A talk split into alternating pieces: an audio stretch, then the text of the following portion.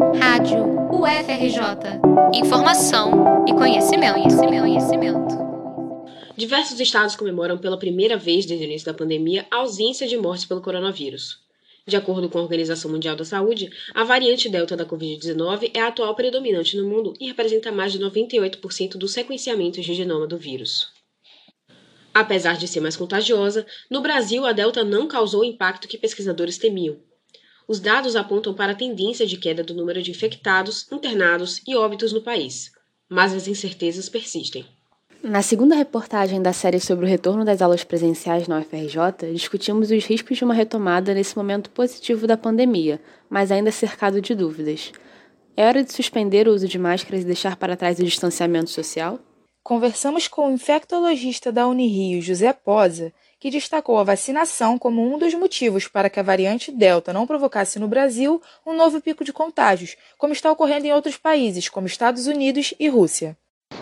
Mas aqui no Brasil, como outros países que entraram na pandemia muito tempo depois, você já tinha muitas pessoas vacinadas e você já tinha uma população que tinha tido infecção por outras variantes, alfa, beta, gama, que conseguem conferir uma imunidade cruzada razoável.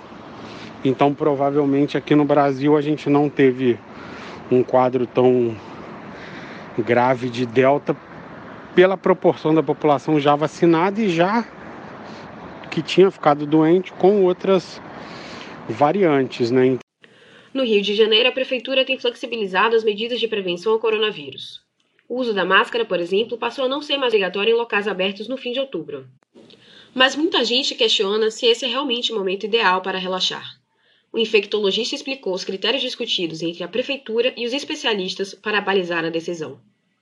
E quando a gente viu que o número de internações caiu, o número de novos casos caiu e em contrapartida, o número de pacientes vacinados, de, de pessoas vacinadas, aumentou, é, a gente tem uma margem de segurança para flexibilizar essas medidas.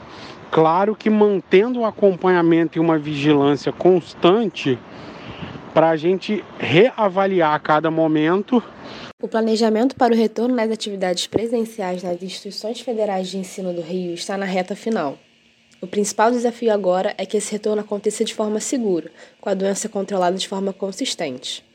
De acordo com o POSA, depois de quase dois anos de pandemia, os especialistas já aprenderam as principais formas de transmissão da Covid-19 e como evitá-las, e por isso é possível planejar um retorno seguro. O professor exemplifica medidas importantes para controlar a disseminação da doença. É importante que, quando você fala em retorno à, à, à atividade universitária, é, geralmente são pessoas dos grupos que já foram vacinados por idade é, e a gente tem uma capacidade de organizar esses setores, principalmente melhorando ventilação, organizando turnos, é, se for preciso até distanciamento maior entre as carteiras.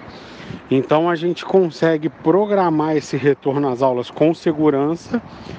A expectativa de toda a comunidade acadêmica é que, de fato, a retomada das atividades presenciais aconteça de maneira segura para servidores, terceirizados e o corpo discente. Na próxima reportagem da série, ouviremos o posicionamento de estudantes a respeito desse retorno. Lara Machado, Maria Alice Freire e Yasmin de Oliveira para a Rádio UFRJ.